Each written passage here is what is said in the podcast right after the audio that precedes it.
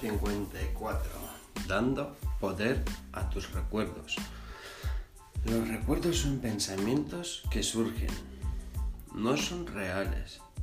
Solo si crees que son reales.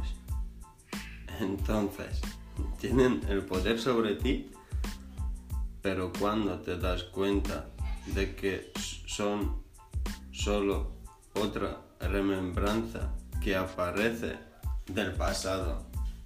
Entonces, puedes tener una relación amplia con esa impresión. Así, el pensamiento ya no te tiene en sus manos.